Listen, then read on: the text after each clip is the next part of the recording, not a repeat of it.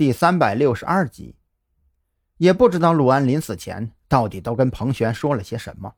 他现在对警方极度不信任，不但表现出相当大的敌意，更是非常抗拒蓝雨桐对他提供的保护。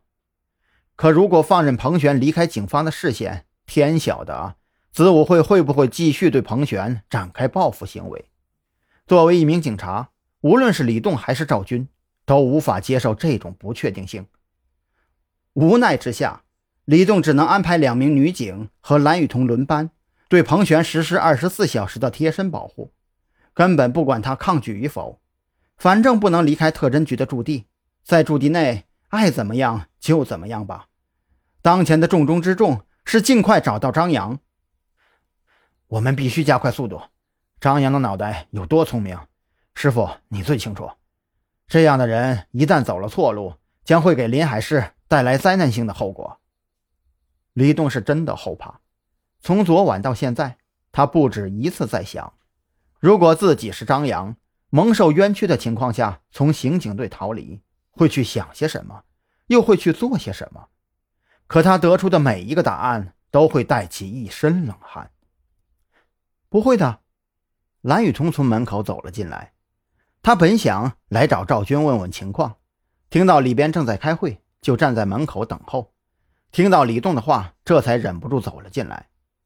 我相信张扬，他不可能危害社会的。我敢保证，他现在肯定在用自己的方式为自己洗清罪名。我们都愿意相信他。可是小兰，你要知道，没有人是一成不变的。我之前也曾无数次庆幸张扬是我们的战友，而不是我们的敌人。可现在他就游走在失控的边缘，甚至他很有可能已经失控了。如果我们不能尽快找到他，并且把他控制起来，那么后果是我们谁都不想看到的。李栋显得有些激动，他很清楚蓝雨桐对张扬的感情，可眼下的局面。绝对不是顾及个人感情的时候。蓝雨桐没有继续再说下去，他已经从李栋的目光里看到了答案。哪怕今天说出个花来，李栋对张扬的顾虑也不会有丝毫的消减。赵队，这是我的辞职报告。蓝雨桐忽然笑了，从怀里取出那张早就准备好的辞职信，他那笑容背后却苦涩的让人心疼。既然你们都不愿意相信他。我信，你们都不愿意帮助他，我帮。胡闹！一直没有说话的赵军再也忍不住心中的怒火。他这句胡闹看似是对蓝雨桐说的，可又何尝不是对李栋说的呢？小兰呐，我知道你最近压力很大，这辞职的事情啊，就不要再说了。交出你的配箱和证件，我同意你停职休假一段时间。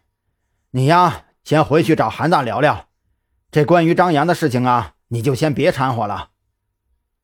李栋面色一滞，他还在思考赵军话中的深意。蓝雨桐却是当即掏出枪套和证件放在桌上，转身给赵军敬了个礼，就跑了出去。我说：“师傅啊，您还说我胡闹？我看你这才是纵容他胡闹呢。以韩大对那小子的看重，咱们绝对找不到他了。”李栋觉得心头一阵发苦，他最担心的事情还是发生了。